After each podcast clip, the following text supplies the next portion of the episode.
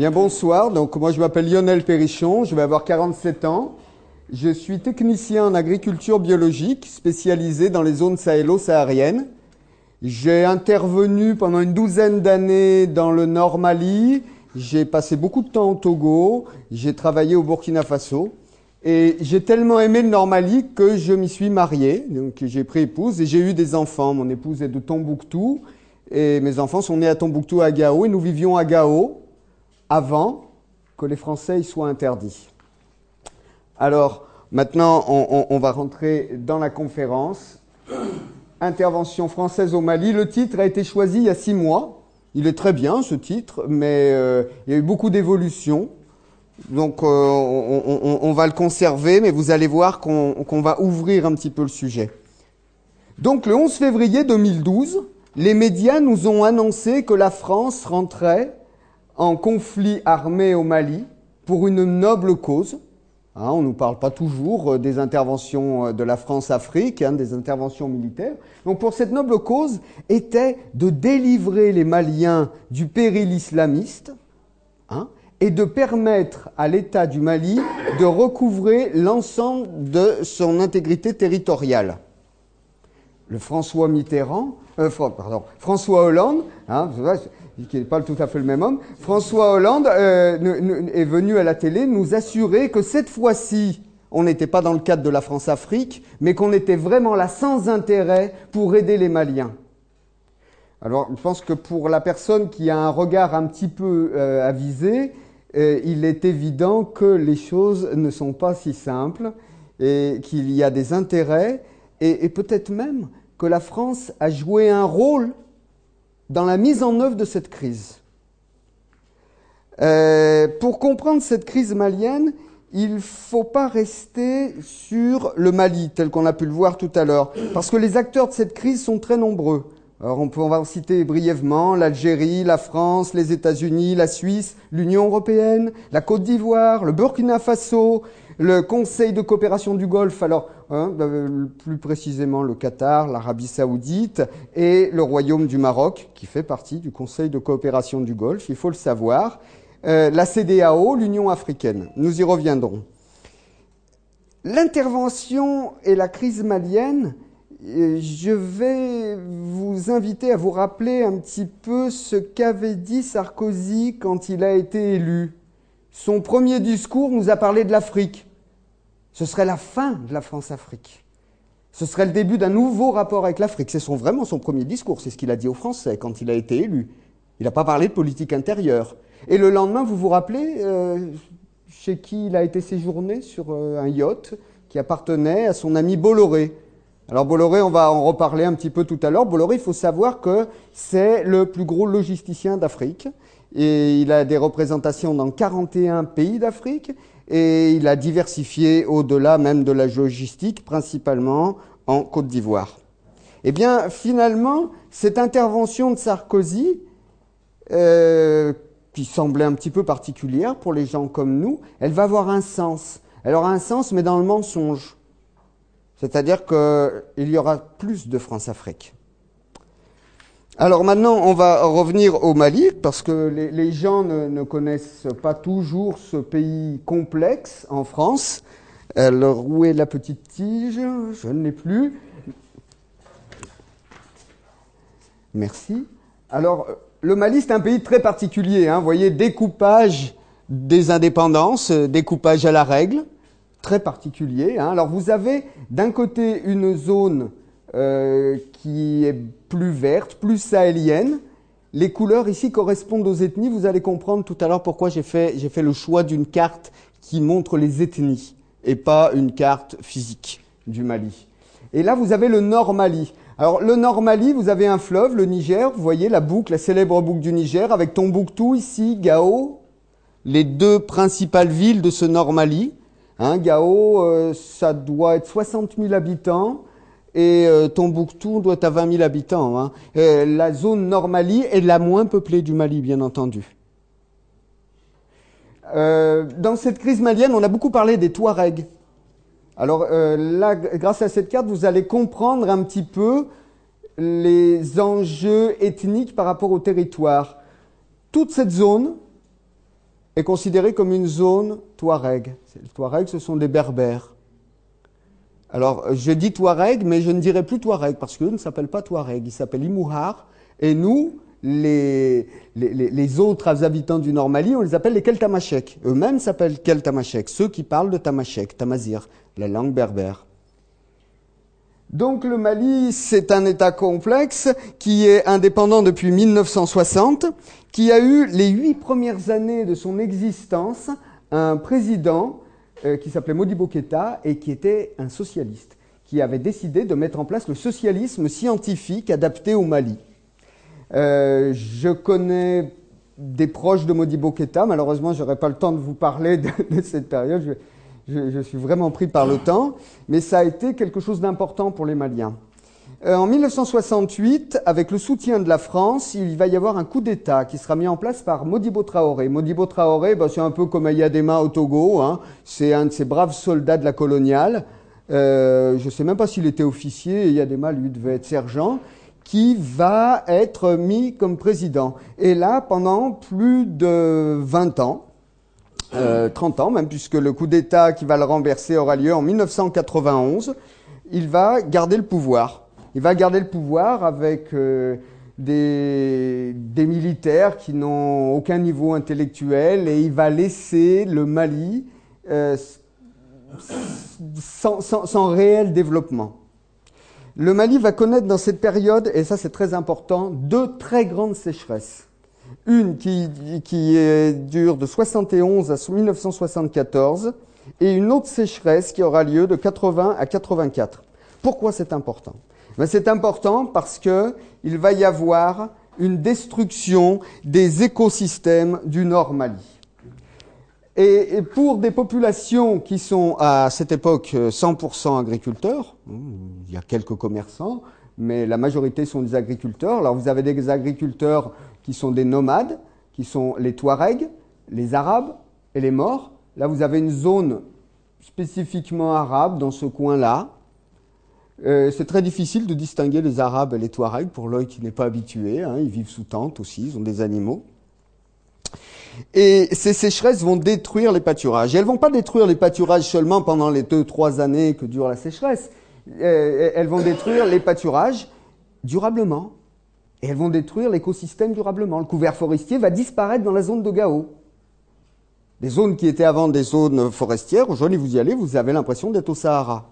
Et ça va avoir un impact très important sur la politique malienne.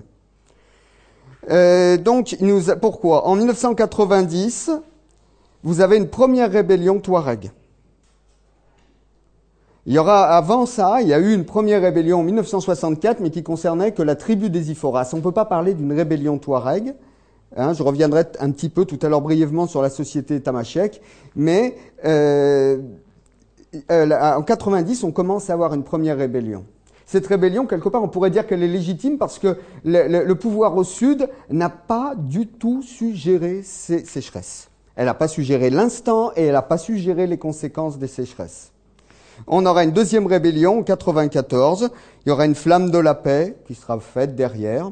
Euh, et à ce moment-là, c'est très important, rappelez-vous-en, les Touaregs vont être intégrés au sein de la fonction publique malienne dans les corps euh, dans, le, comme on dit là-bas, les porteurs d'uniformes, hein, ici je crois constitués, les porteurs d'uniformes, et les Touaregs vont donc totalement rentrer dans la société malienne, dans la gendarmerie, dans la garde nationale, dans la police, dans la douane.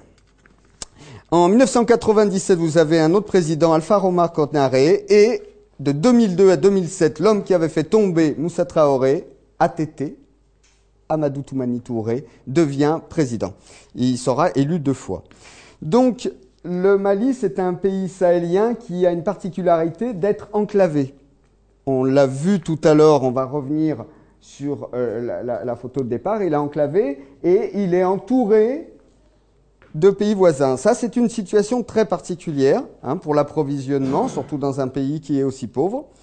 Donc 15 millions d'habitants, 22 ethnies, qui cohabitent plutôt très très bien.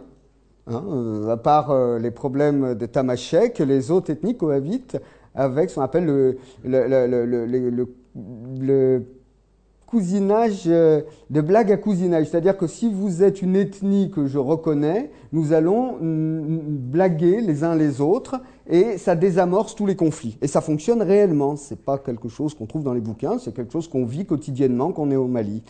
Euh, donc le Mali est très pauvre malgré le fait qu'il est assis sur une mine d'or, au sens propre du terme, puisque le Mali est le premier producteur d'or au monde. Jusqu'à maintenant, ça n'a rien rapporté à la population. Alors, au Mali, donc j'ai dit 22 ethnies qui cohabitent, et au nord du Mali, vous trouvez aussi de très nombreuses ethnies. Il faut savoir que les, les, Tamashek, puisque vous en avez entendu parler, représentent 1,7% du Mali, et ils ne représentent pas 12% du nord Mali. Alors, ces dernières années, sous la pression des bailleurs internationaux, le Mali a engagé une vaste campagne de privatisation de très nombreux secteurs. Pourquoi? Ben Parce que la dette malienne en 2012 s'élevait à 3 milliards de dollars. Je ne sais pas si vous imaginez, pour un pays de 15 millions d'habitants clavé au milieu de l'Afrique, 3 milliards de dollars. Donc cette dette euh, correspond à peu près euh, à la moitié du budget du ministère de la Culture en Algérie. Excusez-moi, le budget euh, annuel du Mali est de 150 millions de dollars, ce qui fait la moitié du budget du ministère de la Culture algérienne. C'est avec ça que le gouvernement malien doit faire vivre le pays, depuis des décennies. Pourquoi? Parce qu'il faut rembourser la dette. Euh, qui possède cette dette? La France à 25%. C'est un indicateur. Le Qatar à 4%.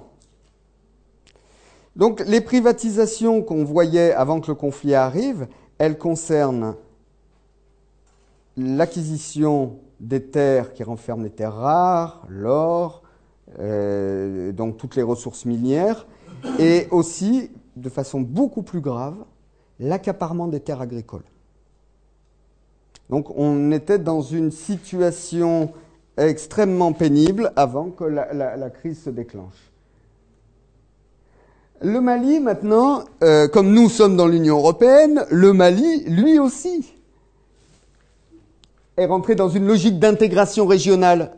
Alors, euh, je, doute fort que les Africains soient à l'origine de, des constructions que je vais vous présenter. Hein, vous allez comprendre, on n'est pas dans un langage spécialement africain. Alors d'abord la CDAO. Alors communauté des États d'Afrique de l'Ouest. On pourrait aussi bien appeler la communauté des escrocs d'Afrique de l'Ouest. Hein, je ne sais pas s'il y en a ici qui connaissent un petit peu la France-Afrique, mais on est par exemple au Burkina Faso avec un président qui est au pouvoir euh, depuis 26 ans. On est au Togo avec une dynastie euh, qui, dont le papa est resté 37 ans au pouvoir et le fils a pris la suite. Euh, c'est absolument catastrophique. Alors quel est l'objectif de la CDAO Promouvoir l'intégration économique dans tous les domaines de l'activité économique, notamment en industrie, transport, télécommunications, énergie, agriculture, ressources naturelles, le commerce, les questions monétaires, financières, les questions sociales et culturelles. Voilà, il faut unir les gens. Donc le Mali est aussi intégré dans l'UMOA. Alors l'UMOA, sa mission, intégration économique des États membres à travers le renforcement de la compétitivité des activités économiques dans le cadre d'un marché ouvert et concurrentiel et d'un environnement juridique rationalisé et harmonisé. Alors, les, Africains sont en grande majorité illettrés, euh, ce qui ne veut pas dire que ce sont des imbéciles, hein, des gens du bon sens, mais faut bien comprendre que les gens sont illettrés, donc ils n'ont pas accès à la compréhension du monde. Et je pense que la majorité des Africains ignorent absolument ce qu'est l'UMOA. Alors pour, que les gens aiment l'UMOA et avalisent l'UMOA, ils ont créé même une, coupe de football pour que les gens aiment l'UMOA. La coupe de l'UMOA. Alors voilà. Ce sont des intervenants de notre crise. Alors maintenant, je vous ai dit tout à l'heure que si on voulait comprendre cette crise malienne, on ne pouvait pas rester au Mali et puis cette France généreuse qui viendrait aider les Maliens, mais qui avait de nombreux intervenants. Et puis, pour comprendre cette crise malienne, il faut bien comprendre que l'intervention militaire française au Mali, elle commence pas en février 2012. Au Mali même, elle commence en 2009 avec l'opération Requin. En 2010, il y a un régiment français installé à Sévaré. Je l'ai vu. qui faisaient des manœuvres en pays Dogon. Je les ai vus. Je connais des Dogons qui m'ont expliqué. Qui faisaient des manœuvres dans toute la zone de Hombori. La zone de Hombori qui est à 300-400 km de Gao. Mais surtout, revenons à notre ami Sarkozy tout à l'heure. Hein, euh, les, interventions françaises militaires en 2011, ben, elles ont été, je rappelez-vous, en Côte d'Ivoire et en Libye. La France ne commence pas la guerre en Afrique en 2012 au Mali. Elle commence en Côte d'Ivoire. Alors je vous ai mis une carte là qui est très très importante. Hein, vous voyez? Stratfor.com, Strategic Forecasting. Il s'agit de la carte des intérêts régionaux de l'Africom. Regardez, notre CDAO, notre UMOA, elle est là. Les États-Unis ont défini des zones africaines, qui sont autant des zones politiques et économiques, que des zones placées sous le commandement de l'Africom. Alors l'Africom, c'est le commandement américain états-unien pour euh, l'Afrique. Ils ont essayé de s'établir en Afrique, ils ont essayé de s'établir au Maroc, ils ont essayé de s'établir dans différents pays et ils ont été refusés partout, donc finalement ils sont en Allemagne. Voilà. Donc, maintenant, nous allons revenir à l'intervention en Côte d'Ivoire. Euh, je vais vous rappeler très brièvement, malheureusement, j'ai, n'ai pas vraiment pas assez de temps pour être très précis, hein, donc on verra dans la question après. Euh, malgré les avertissements donnés par des ONG, par des organisations internationales, on organise des élections. Les avertissements portent sur le fait qu'il y a de plus en plus d'armes qui circulent en Côte d'Ivoire et que vraiment il n'y a pas les conditions pour mener des élections paisibles. Malgré tout, vous remarquerez que les Occidentaux adorent les élections, légaliser les choses. Ils s'assoient sur toute la légalité, mais eux, il faut toujours qu'ils légalisent les choses. Malgré tout, ils vont faire les élections. Il va y avoir euh, une dispute au propos, à propos de savoir qui a été élu. Hein, vous vous rappelez, euh, Laurent Gbagbo ou Ouattara. Euh, personnellement, c'est la peste ou le choléra. Mais Gbagbo est plus africain qu'Ouattara, malgré tout. Hein, je ne sais pas si on peut choisir. Donc en avril 2011, les États-Unis, l'Union européenne et la France, principalement, reconnaissent que, euh, que Ouattara a été élu. Bagbo est arrêté. Ses avocats, dont Maître Vergès, n'auront pas le droit de venir le défendre. Il sera mis au secret. Et maintenant, je vais vous expliquer un petit peu, si vous ne le savez pas, ce qui s'est passé. Ben, il s'est passé que M. Ouattara avait des milices, qui ne sont pas forcément ses propres milices. Ce sont des troupes rebelles armées. Je ne peux pas vous dire par qui là tout de suite. On pourrait parler de ces des gens qui financent ce type de, de rebelles. Et puis, M. Ouattara, accompagné des forces françaises, vont vider les prisons. Et avec euh, les rebelles, ils vont aller déloger M. Laurent Gbagbo. Alors là, ce ne sont pas les rebelles, je vais vous dire clairement, c'est l'armée française qui a passé sous un tunnel qui va de l'ambassade de France jusqu'à la présidence de Côte d'Ivoire. Ils ont éliminé la garde rapprochée de Gbagbo, ils ont enlevé Gbagbo, ils l'ont remis à Ouattara. Donc maintenant, vous voyez une image terrible là, abominable. Cette pauvre femme, ma sœur en train de souffrir, on est à Découé. En une après-midi, il y aura 800 morts. 800 morts en une après-midi. On parle de 3-4 000 personnes qui sont mortes dans les semaines qui ont suivi. À Découé, il y a un problème que pose l'ONG Survie, dont je reparlerai tout à l'heure, qui est la présence de militaires français à proximité des massacres. Ah, allez, on ne va pas s'ennuyer. Les États-Unis, l'Union européenne et euh, la France se réjouissent de l'élection de Ouattara. Alors maintenant, voilà, si on voir qui est Alassane Ouattara. Eh bien, Alassane Ouattara, c'est l'ancien monsieur Afrique du FMI. Et c'est l'ancien vice-président du FMI qui était l'adjoint de monsieur Camdessus. Pour les plus anciens, vous vous rappelez très bien hein, qui était ce monsieur Camdessus. Donc, en fait, monsieur Ouattara, euh, il a été euh, un des piliers un des hommes qui ont imposé les programmes d'ajustement structurel à l'Afrique qui ont entériné sa pauvreté et sa misère. Nous avons un homme du sérail, de la haute finance internationale. Monsieur Ouattara est marié avec une blanche. Moi, je suis marié avec une noire, hein, je n'ai rien contre le métissage. Madame Dominique Ouattara est cotée en bourse à New York. Madame Dominique Ouattara est une juive marocaine. Donc, euh, maintenant, aujourd'hui, qu'est-ce qui se passe en Côte d'Ivoire Pour aller très vite, eh ben, la Côte d'Ivoire, effectivement, il y a des choses qui se construisent. Je vais vous expliquer dans deux minutes pourquoi. Sinon, impunité totale pour Ouattara. Impunité totale pour tous les chefs de guerre qui obtiennent aujourd'hui jusqu'à des postes de préfet, de responsables dans l'armée. Par contre, l'armée ivoirienne qui était restée fidèle à Bagbo, elle, elle est derrière. Donc aucune liberté de la presse. Euh, les opposants politiques sont systématiquement humiliés, il faut le dire. C'est une humiliation permanente. On avait promis de juger Bagbo au TPI, mais euh, c'est irrecevable, parce que s'il faut juger Bagbo, il faut juger Ouattara. Donc on a oublié tous les massacres.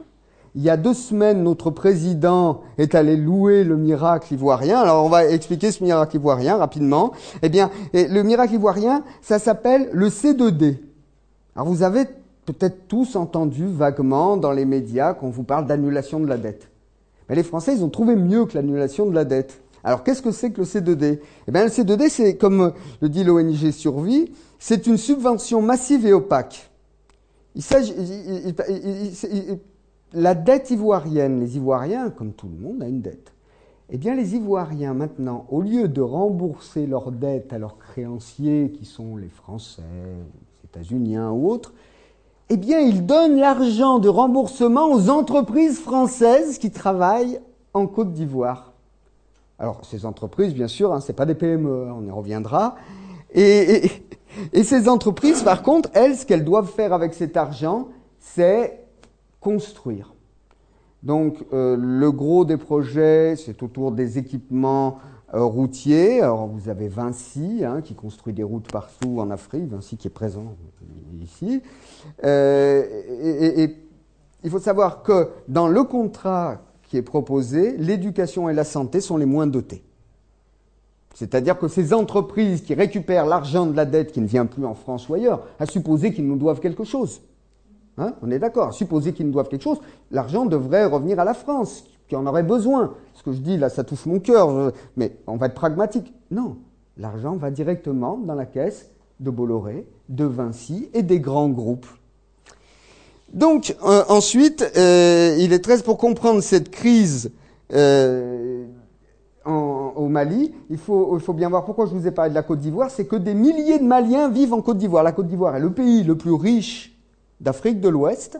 Et nous avons vu débarquer, parce que je ne vous ai pas dit, c'est que j'étais, là-bas pendant toute la crise, hein, nous avons vu débarquer des centaines de réfugiés pour un pays comme le Mali, c'est terrible. C'est-à-dire que l'argent de ces réfugiés n'arrive plus, mais nous devons intégrer maintenant au Mali ces réfugiés.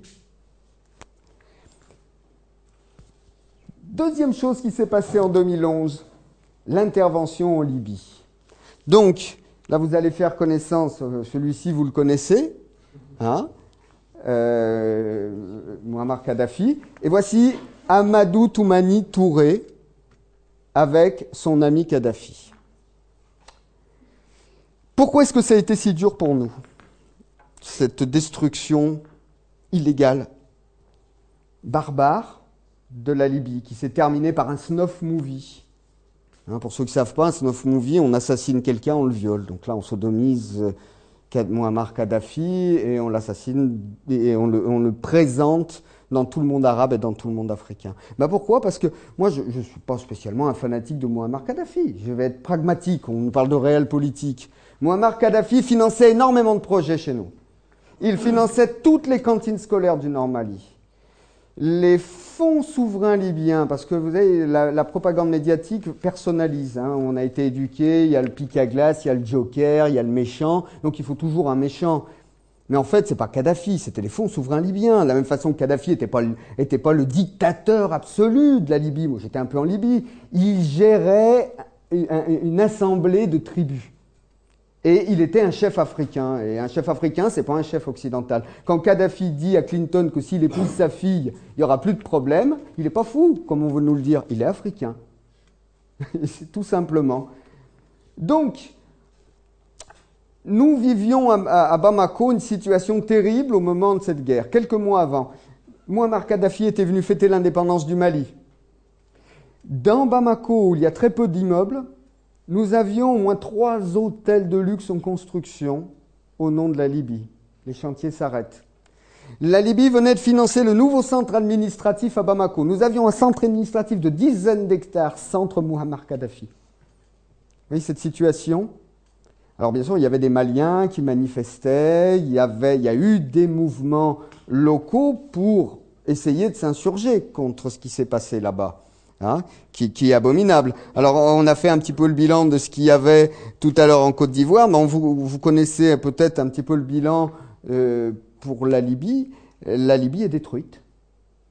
Ces infrastructures ont été rasées. Comme l'a dit un membre diplomatique français un jour d'hybriété, c'est tout détruire pour que Bouygues et les contrats de reconstruction. Je ne pense pas qu'il signifiait Bouygues spécialement. Mais ce que voulait me dire ce monsieur qui est le secrétaire de l'ambassadeur de France au début de la crise, en me disant quel avenir on laisse à nos enfants, c'est qu'en fait, il n'y avait absolument aucune moralité.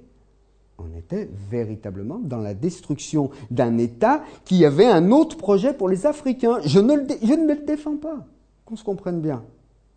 Il y avait la possibilité de sortir du franc CFA, dont je n'ai pas pu vous parler, malheureusement, j'aurais pas pu, et de, de, faire que les pays d'Afrique de l'Ouest fonctionnent avec un dinar or, puisqu'il y avait une réserve de 240 tonnes d'or à Tripoli qui a été volée, spoilée, certainement par, entre autres, des gens du style de Goldman Sachs. Il faut savoir une dernière chose avant qu'on sorte de la Libye, c'est que euh, Goldman Sachs avait perdu 95% des fonds souverains libyens Goldman Sachs a proposé à la Libye de rentrer dans le capital de Goldman Sachs. La Libye a refusé et a attaqué Goldman Sachs en justice. Voilà. Les poursuites ont été arrêtées, vous comprendrez pourquoi. Donc, Libye, la stratégie du chaos. J'ai choisi cette photo, je n'ai pas le photographe qui l'a prise, si c'est un montage ou pas, mais elle illustre bien. On laisse une ruine, les islamistes, et on ne sait pas trop quel avenir pour ces enfants. Parce que ce qu'il faut savoir là aussi par rapport à l'armée française, c'est que c'est l'armée française qui a pris Tripoli. C'est l'armée française qui a pris Tripoli en association avec les mercenaires qataris. on dit que c'est une armée qatari, mais il y a tellement peu de qataris que je suppose qu'il n'y a pas beaucoup de qataris de, de souche dans cette armée. Nous avons installé des islamistes au pouvoir en Libye. Vous avez un monsieur qui s'appelle Belhadj, Belhadj, qui est parti après en Syrie. Belhadj sortait de Guantanamo. Donc pour nous, le conflit se déplace au Mali. Pourquoi? Bah Parce que tout à coup, affluent des centaines de djihadistes. Alors ça c'est moins connu, donc euh, quand je dis centaines, je suis désolé, je ne serai pas factuel. Très peu de gens pourraient même répondre, pourraient dire le chiffre exact. Parce qu'on nous a parlé de ces Touaregs. Alors, c'est un sujet qui est tellement vaste, j'ai expliqué ma frustration de n'avoir qu'une demi-heure, mais que les Touaregs ont toujours été utilisés, que ce soit par l'Algérie, que ce soit surtout par Kadhafi, qui dès les années 70 les a intégrés dans sa légion étrangère. Des au moment où le pouvoir libyen s'effondre, des Tamasheks originaires du Nord Mali reviennent au pays, il y avait un parti politique qui s'appelait le Mouvement national de l'Azawad, qui était un parti non violent. Ce parti politique, sous leur impulsion, devient le Mouvement national de libération de l'Azawad. Il prend les armes, il commence à attaquer des casernes du pouvoir malien, pouvoir malien qui est en totale déliquescence à cause de la corruption. Alors corruption des élites, mais une corruption qui a pris des proportions incroyables avec l'arrivée de la drogue. C'est-à-dire que ce que j'ai vu de mes propositions, c'est qu'en en fait, euh, la, drogue, la cocaïne de Colombie qui arrive depuis la Guinée, eh bien, elle finance les groupes, les groupes islamistes. Vous le fait qu'il y a, M. Bourgeois, un universitaire français, qui les appelle les narco-djihadistes. C'est un schéma qui a été mis, qui a été euh, amplement démontré par M. Peter Del Scott. Je ne sais pas si vous connaissez comment les États-Unis financent des groupes euh, pour faire de la subversion dans les pays en fonction de leurs intérêts en utilisant l'argent de la drogue. Et quand l'argent de la drogue arrive au Normali, c'est des millions d'euros qui arrivent. Et là, tout à coup, toute la société traditionnelle s'effondre. Deuxième source de corruption importante, les rançons. Je n'ai pas le temps d'aborder ça, mais il y a beaucoup de gens qui vivent sur les rançons. Les rançons, elles nourrissent les islamistes, donc c'est très particulier. C'est qu'à chaque fois qu'on paye une rançon pour un Français, on finance l'islamisme. Euh, les derniers, euh, avant qu'on les libère, on était à 17 millions d'euros. Hein, ça vous donne une idée. Il n'y a pas. Euh, moi, j'ai quitté le Mali parce que j'évaluais qu'on pourrait demander à peu près 7 millions d'euros pour moi. On les islamistes ont même essayé d'attraper ma fille. Donc le Mali se retrouve coupé en deux à partir du, du jour, en 5 avril 2012, où, après un coup d'État à Bamako, je suis obligé de, passer sur les détails et c'est bien dommage, après un coup d'État à Bamako, le MNLA, Mouvement national de libération de l'Azawad, dont je vous ai parlé tout à l'heure, des Touaregs, associés avec des islamistes, envahit le Nord Mali et déclare l'indépendance de l'Azawad. Alors, l'Azawad, en fait, c'est une petite zone géographique qui est dans les Iforas. Et les, les, Touaregs, les Tamasheks du MNLA réclament toute cette zone. Mais ce qu'il faut comprendre, comme je vous ai dit tout à l'heure, rappelez-vous, les Touaregs, ils sont là-haut. Les Arabes, ils sont ici. Et ici. Mais ici, vous avez une majorité de Sorail. Vous avez une majorité de Peul. Vous avez une majorité de Bozo, de Sorko, de Bambara, qui sont installés au nord depuis longtemps, vers Tombouctou, sur la route de Tombouctou. Ici, vous avez un village qui s'appelle Bambara Maoundé. Donc la présence des sudistes est lointaine au nord Mali. Les Touaregs ne sont qu'une minorité. Alors maintenant, il y a une chose là qui nous concerne tous, c'est que le MNLA va être soutenu par la France. Dès l'invasion, imaginez, dès l'invasion de la moitié du pays par ce, par ce gang, dès le départ, on sait qu'ils sont associés avec les islamistes. Monsieur Juppé va dire, qui, va dire au gouvernement malien qu'il doit discuter avec le MNLA. Vous avez une diplomatie de Londres, de l'ombre, pardon, qui, j'essaie de, retrouver le, nom de la personne, un, de ces diplomates barbouzards français qui va se débrouiller pour amener le MNLA à l'Assemblée nationale et à l'Union européenne. Maintenant, qu'est-ce qu'avait fait le MNLA Le MNLA, quand il a pris Gao, il a tout détruit. Toutes les infrastructures d'État. Ah, ce soir, j'espérais qu'un ami à moi qui était à l'hôpital de Gao le jour où c'est arrivé vous le raconte. Normalement, il, sera là demain. Euh, ils ont détruit toutes les écoles, ils ont détruit toutes les administrations. Alors on peut se demander, attendez, si, nos dirigeants sont des gens qui réfléchissent, comment un groupe rebelle qui détruit les bases d'un État qu'il prétend construire Un groupe rebelle qui n'a ni gouvernement, ni programme politique, qui communique vers l'Occident en disant nous les Tamashek, nous les Touaregs, nous avons été exploités. Il n'y a pas eu de massacre de Touaregs. Si, il y a eu un massacre dans cette période un massacre de militaires maliens qui ont été attaqués à Aguelhoc. Ils se sont battus pendant 48 heures. Les survivants ont été égorgés et attachés dans une mise en scène macabre par les gens d'Acmi. Malheureusement, je ne pourrais pas vous dire plus sur les islamistes, mais ça mériterait de vous préciser. Donc, je dirais, les, les islamo-mafieux d'Acmi et eux ont massacré des gens. Donc, nous nous retrouvons, nous les Français, avec un groupe qui est promu par certains intérêts, dont M. Marchand, un député de élevé, alors que tout ce qu'ils ont démontré, c'était les capacités de destruction de la zone qu'ils prétendent vouloir diriger. Heureusement, l'État malien va envoyer des Touaregs qui sont des députés euh, de l'État malien qui vont expliquer qu'ils sont intégrés dans la société malienne et que le MNLA ne les représente pas. Maintenant, ce qu'il faut savoir, c'est que vous avez euh, M. Marceau de l'UMP qui continue à dire qu'il faut découper le Mali. M. Lugan, M. Lugan qui nous parle de trois Azawad. La Wazarad des, Arabes, la, des Touaregs et la Zawad des peaux noires. Non mais, il faut, il faut, il faut réfléchir. Est-ce que vous voyez un fleuve ici? Ici, on est dans le désert. On est dans des, pâturages qui vont bien pour les chameaux ou les chèvres. Hein. Et encore, ils ont du mal, comme je vous ai dit tout à l'heure, à les nourrir. C'est un des problèmes de la société Touareg. Il n'y a pas de fleuve. Les, populations qui sont ici ne sont pas des Touaregs. Comment est-ce que nos dirigeants ont pu soutenir un, groupe armé qui a créé un tel chaos et qui n'avait même pas d'équipe dirigeante Il faudra attendre le 9 juin avant que le MNLA nous propose euh, un, ministère, hein, une équipe de transition qui intègre deux noms, deux noms tamashek, un Peul et un Sorail. Je vous ai dit que ces, populations sont majoritaires à 85%. Euh, toute ma belle famille était à Gao. Les Touaregs vont saccager Gao, vont se comporter très très mal avec les populations. Et euh, vous verrez que c'est pas un détail ce que je vous raconte dans ce qui va se passer dans les mois qui viennent au Mali parce que les populations du Nord Mali ne veulent pas du MNLA.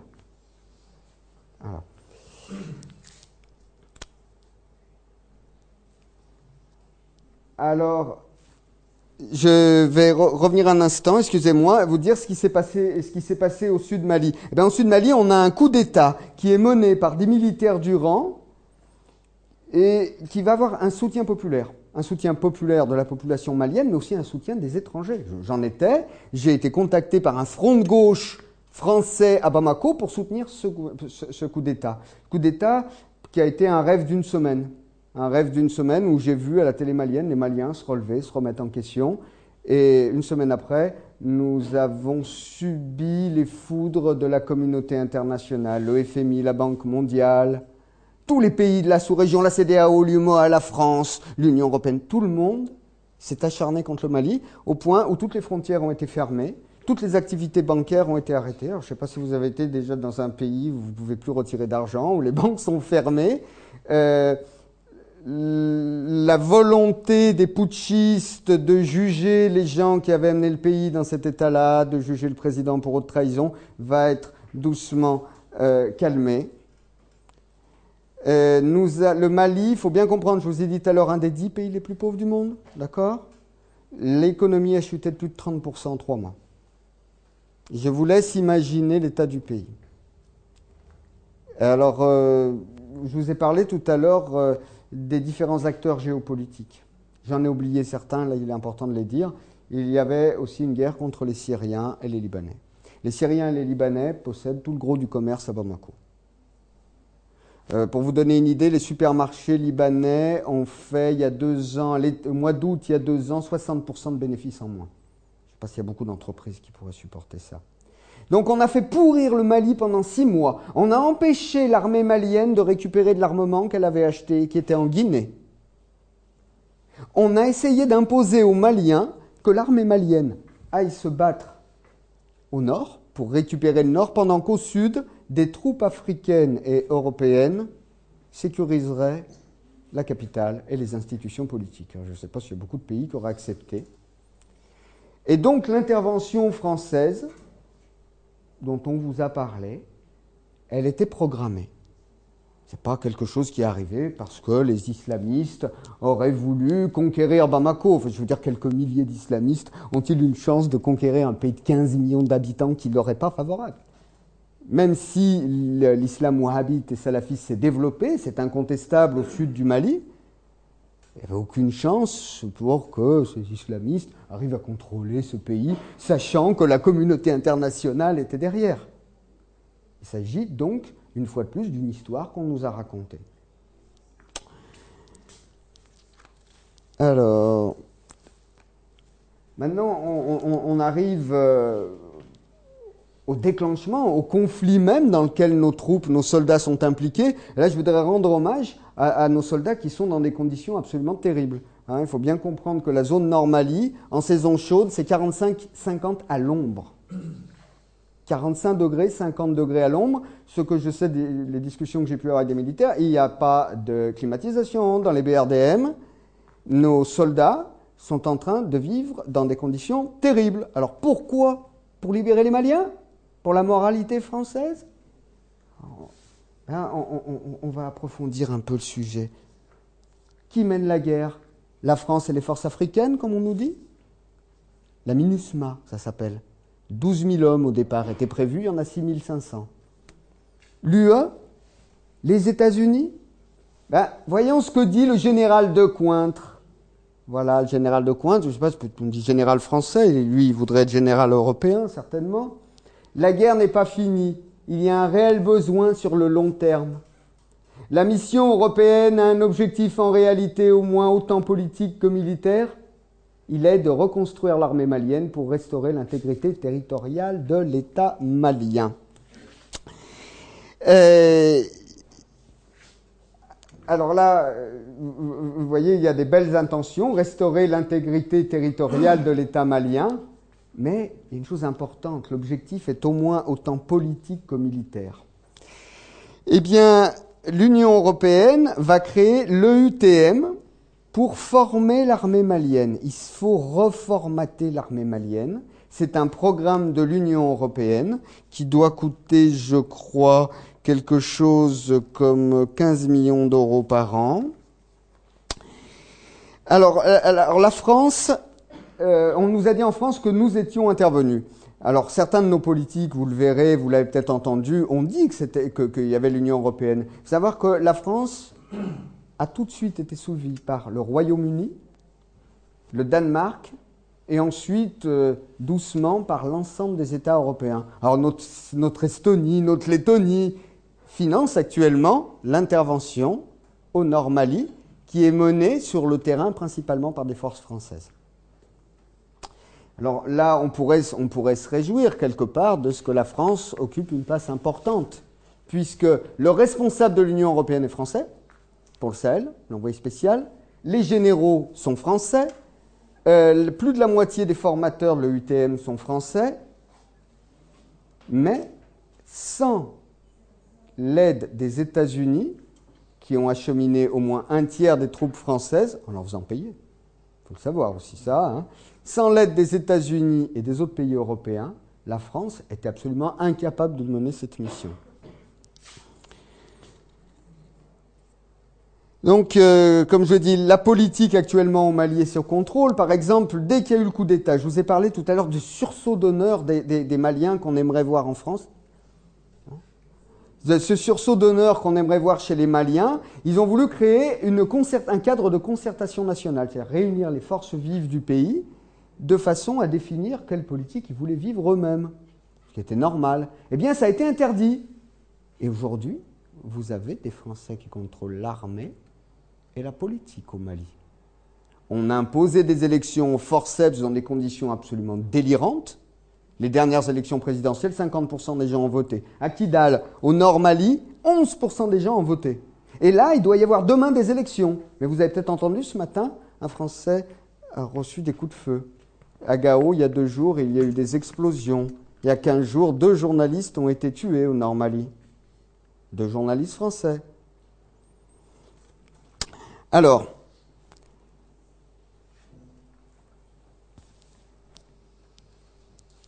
euh, euh, je vous parlais des hommes politiques français aussi qui reconnaissaient qu'il s'agissait d'une intervention européenne. Monsieur Bernard Cazeneuve, ministre délégué chargé des Affaires européennes, l'intervention au Mali est donc une action européenne dans laquelle la France joue un rôle de précurseur pour rétablir l'intégrité territoriale du pays.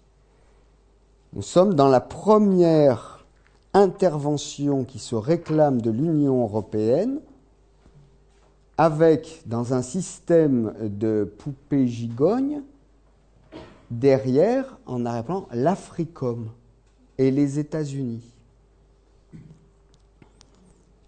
Alors, L'État malien, était en, faillite, mais c'était une aubaine pour pour ces libérateurs. Hein, c'est-à-dire que vous avez des ressources naturelles à exploiter, hein, c'est évident, et un État à reconstruire. Ah, là, je m'excuse, je ne l'avais pas vu. Donc, euh, la France était déjà très importante au niveau économique au Mali. Alors la France, dis la France, mais c'est des multinationales. Vous avez Orange, 60% de la téléphonie malienne. Les Maliens passent leur temps au téléphone. Euh, moi j'ai vu le final de la Coupe du Mali, vous aviez les, parachutistes maliens qui sautaient avec un, un panneau orange. Il y en a un qui s'était cassé la cheville ce jour-là. C'était pathétique. Orange est bien plus riche que l'État du Mali, qui n'arrivait pas à collecter ses recettes fiscales.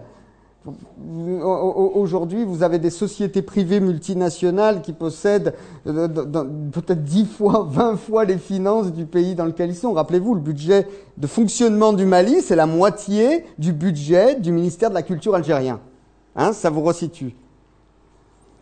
Donc là, vous aviez donc euh, Orange 60% du marché du téléphone, Bramali, donc toutes les boissons, qu'elles soient des boissons sucrées ou de l'alcoolique de bière, sont toutes Bramali. Bramali, c'est français.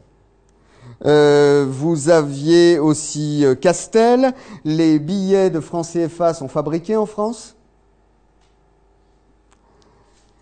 Et maintenant, je vais vous parler des contrats français, parce que l'intitulé de la conférence, c'était Quel bénéfice pour les Français? Alors, pour les gens normaux, un bénéfice, c'est quelque chose qui est bon, qui fait du bien. On a libéré les Maliens, euh, on s'est rapproché d'un peuple, on pourra faire euh, euh, une coopération économique et culturelle à long terme. Non, mais dans le monde où nous vivons, les bénéfices sont financiers. Alors, euh, quels sont les bénéfices financiers jusqu'à ce jour? C'est pas facile à trouver. Je l'ai trouvé grâce à l'ONG Survie qui suit les choses de près et qui vous permet d'avoir des dossiers scientifiquement établis, factuels.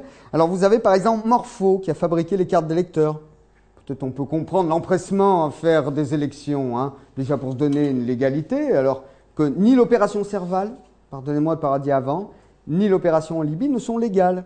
Il y avait un no-fly zone en Libye, pas le droit de bombarder les gens pendant huit mois. L'opération Serval, on n'a pas le temps, elle n'est pas, dans la légalité. les, Français se sont battus pour donner une apparence de légalité. Mais en revanche, il faut que les pays africains soient dans la légalité. Donc, euh, la société Morpho a fabriqué les cartes d'électeurs. Les Maliens ont voté avec la société Albatros Technologies, qui a remporté un marché de 3 500 000 CFA pour améliorer, le centre de données civiles. Hein. Euh, vous avez EADS, vous avez Securicom, EHC, LLC pour la sécurité. Les marchés de sécurité maintenant sont très très importants. Donc euh, vous avez ces, sociétés multinationales ou extrêmement importantes qui n'ont pas l'air de vouloir reconstruire un pays, mais plutôt de prévoir un chaos à long terme. Euh, vous avez euh, la Aegis, qui est une filiale de la Caisse des dépôts, qui vient de, remporter la concession euh, de l'aéroport de Bamako pour 30 ans, et qui commence déjà à licencier des gens. Hein. Donc, en fait, qu'est-ce qui se passe par rapport à la différence avec ce qu'on a vu en Côte d'Ivoire? C'est que là, vous avez eu des donateurs internationaux. Vous avez eu des promesses de 3 milliards 500 000 euh, de, dollars pour la reconstruction du Mali. Eh bien là, dans ce cas-là, les sociétés françaises se servent sur les prêts qui sont faits par les bailleurs, qui devront être remboursés par les Maliens, qui, en plus de tout ce qu'ils avaient déjà, et qui partent directement dans la poche des entreprises françaises. Alors maintenant, il y a beaucoup d'autres pays. C'est-à-dire que on n'est pas seulement, c'est pas seulement la France, on n'est plus dans le cadre de la France-Afrique. Hein. Vous avez par exemple le Maroc, avec la banque Atidjari Wafa. Actuellement, le roi du Maroc passe son temps à Bamako. J'exagère, passe son temps. Il a dû venir trois fois en quelques mois. Il est en train d'acheter le Mali. Mais plus que ça, il va former les imams maliens. Hein euh, donc vous avez le roi du Maroc, vous avez les Anglais, euh, vous avez l'Inde qui vient d'obtenir une concession pour une Assyrie. Donc on est en train de se battre pour la mondialisation. Euh, je vais revenir un instant. C'est fini? Là, c'est bien. je vous avais dit que je pouvais faire deux heures. Hein, donc, euh, je, vais revenir à Orange, puisque au point, puisque j'ai dépassé largement, euh, que vous compreniez euh, le, le 11 jours après le déclenchement de l'intervention française au Mali, Orange lance son nouveau produit. Les Maliens pourront maintenant transférer de l'argent par téléphone.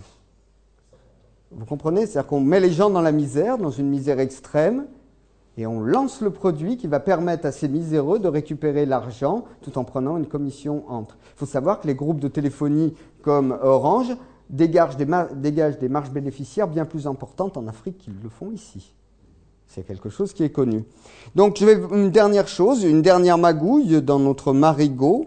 Hein, euh, une semaine avant les élections, vous vous rappelez, il a fallu absolument faire les élections. Une semaine avant les élections, le président par intérim, donc qui n'avait pas vraiment d'autre légalité que celle qu'on lui avait donnée, euh, le président par intérim, Diokounda Traoré, va accorder la licence pour l'exploitation du pétrole. Vous vous rappelez tout à l'heure la carte où je reviens en arrière? Le pétrole de Taoudénit au nord malien à deux sociétés, une semaine avant les élections.